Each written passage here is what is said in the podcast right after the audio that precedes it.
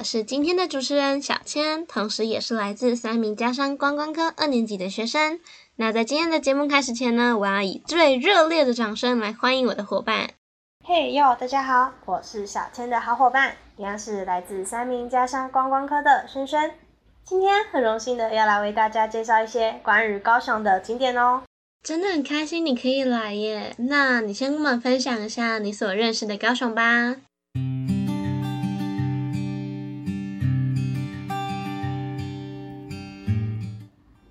高雄是一个艺术文化和音乐的综合体。对于喜欢港口城市的游客来说，还有壮观的游轮码头、轻轨系统将高雄古迹相连。若一路向北，还能从小冈山冈山之眼远眺台湾海峡。这是一个正在蓬勃发展的城市。其实这一段话是《孤独星球》这本旅游杂志对于高雄的评价。高雄可以说是南部最繁荣的都市了。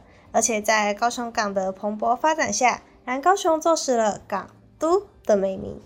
在政府近几年的规划下，高雄港的一些废弃仓库和周边的空地都逐渐转型成大家所熟悉的景点，像是博尔艺术特区、战乐库大港桥、西子湾等。甚至在政府的宣传下，连港都对面的旗津都在近几年发展了起来，已经是来到高雄一定要去的景点了。还有啊，来到高雄一定要好好认识一下高雄的捷运系统。它就像小叮当的任意门一样，你想要去哪里，只要搭捷运都可以到得了。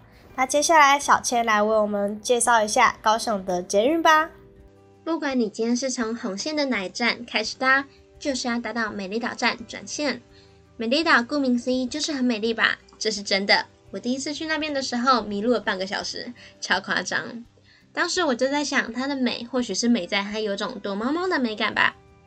好啦，这是开玩笑的，还是认真的给大家科普一下好了。美丽岛最知名的就是它的光之穹顶，分为水土光火四个区域，分别代表着孕育、成长、创新、重生、毁灭。的不同的含义，它是由四千五百片彩色玻璃所构成，是意大利艺术家水仙大师亲手设计建造的哦，是全世界最大单件玻璃艺术品。当时啊，我在找资料的时候才意识到，身为高雄人的我，并没有好好认识和观察高雄最美的转运站。如果有时间，不妨在这里多停留一会，我相信它会带给你很不一样的视觉感受。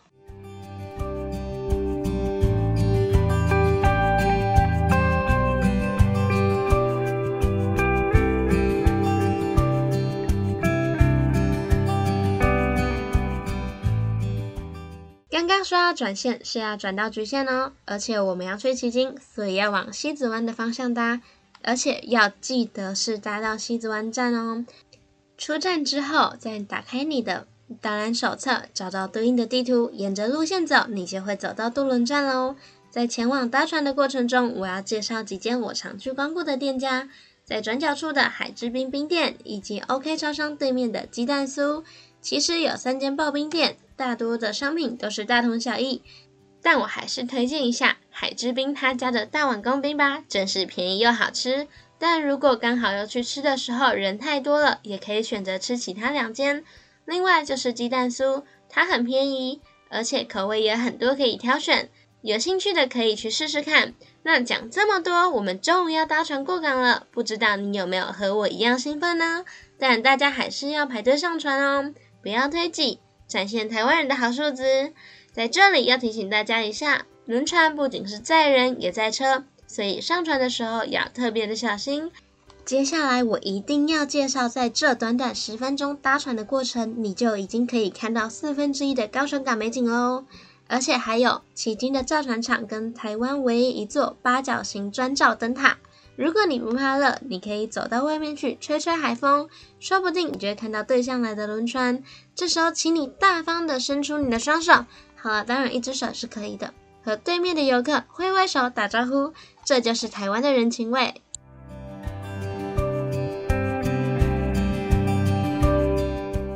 既然来到了旗津，那就来认识一下旗津吧。其实，旗津以前是和高雄连着的沙洲半岛。但因为扩大了高雄港的区域，让旗津和高雄分离了。旗津位于高雄的南边，你可以享受到凉爽宜人的海风，还有丰富新鲜的海产，也能在沙滩上玩水消暑，这是我最常做的事了。但我觉得最棒的是，可以从不同的角度去欣赏高雄港湾的城市建筑，真的会令人心情愉悦呢。听你这么说，奇经好像是一个小型台湾。不过，奇经这个地方确实很棒。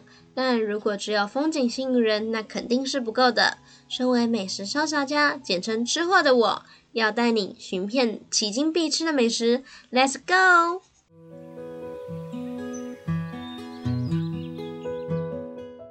首先，先讲一下奇经老街怎么逛。你从渡轮站出来之后，你就会看到老街了。沿着路一直走，你就能走到刚刚轩轩所提到的海滩。脑海中应该都有画面了吧？那我们就要开始喽。第一间呢，我们要介绍就是奇鱼黑轮。这间店秉持的食材透明化且用料实在的信念，让客人直接看到奇鱼黑轮的制作过程。你可以看到起初白色黑轮下锅后变成了黄色，再从黄色变成了金黄色，size 呢也变大了不少。是不是有画面感了呢？我跟你说，他们家的黑轮真的超好吃，而且还是铜板价哦。三只只要三十，平均一只只要十块，还不快来买爆？OK，那让我们继续前进。接下来要介绍是阿妈的爱甘蔗冰茶。这间店真的很好认，它的特征是店面旁边有好多篮的甘蔗，还有甘蔗渣，绝对不会让你找不到。我自己去那边都会点甘蔗清茶，我觉得甘蔗味会比较重，因为清茶的味道和甘蔗很像。另外，老板会很贴心的问你要不要加碎冰，这时候一定要跟老板说要，一定要加加碎冰准没错。他们家的碎冰是以原汁原味的甘蔗汁所制成的，整杯都是非常的天然，也非常的健康。在老街上有一间妈祖庙，直走就能看到了。这间妈祖庙有大约三百多年的历史，是当地人们的信仰。如果时间允许的话，你可以进去拜拜。走过妈祖庙后，你会遇到红绿灯，这时候就左转。我要带你去找秘密美食——泡嫂的地瓜泡。我第一次去买的时候，老板跟我说要等二十分钟哦。啊，我就想说会不会等太久，我才买一颗诶结果才发现前面的客人一次就买了五六颗，难怪要等这么久。于是我就跟老板说：“我等下再来拿，我先去逛一下。”老板就再三强调，一定要在四点半前回来拿。我就很疑惑问老板说：“为什么啊？”然后就说：“因为我四点半就要准备打烊啦。”然后我就觉得，哇，这老板也太有个性了吧！我喜欢。好，反正呢，我相信你一定也很期待我讲这一颗地瓜碰的口感吧？那我现在就讲给你听。我觉得它就像放大版的地瓜球。可是里面是真的有馅料的，最重要的是它不会太死甜，也不会太油腻，我觉得真的很棒。如果比较倾向吃正餐的话，那一定要去吃不一样的吃肉羹。它有别于其他间的肉羹是以蒸熟的方式为主，他们家的肉羹是以腌制后再进行裹粉油炸。当香酥的肉羹配上精心熬煮的高汤，我相信那一定是人间美味。说了那么多美食，一定要说一下老街啦。老街上有很多卖海滩用品和纪念品，哦，还有伴手礼的店。如果你想玩水却忘记带了衣服和拖鞋，或者是你想买伴手礼回去给家人，分享给亲朋好友，这里都是你最好的选择。另外啊，当你快走到海水浴场的时候，你一定会闻到烤烧卷、烤黑轮片的味道。真的超香的啦！而且来到奇经啊，一定要买一份烤小卷。逛老街虽然是边吃边玩，但是脚还是会酸啊。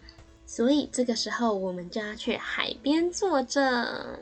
当然不是只有坐着啊，就是边吃，然后边吹着海风，顺便看一下在海边戏水的人们。我跟你说，这真的是一大享受。听完你的介绍，我都饿了呢。其实奇景老先生真的有很多好吃的，很值得一试。其实我们也是想借由这一次的机会，来让大家认识高雄奇经，可以在比完赛后有一个可以好好放松心情的好地方，也可以让大家又了解一个新的景点。下一次有机会的话，我们可以继续和大家介绍高雄港其他的知名地标，像是博尔啊、藏二库等。那小千，我们还会有第二集吗？要录第二集就要靠大家的支持啦！有机会的话，一定要去刚刚我们所提到的景点哦。那在节目的尾声呢，小千有些话想和你们说。有时候生活会带给你很大的压力，可能会压得你喘不过气来。希望你能借由听我们的频道，或是透过旅行来疏解你的压力。最后，我相信这一段高雄小旅行会带给你难忘的回忆。那我们下次见喽，拜拜。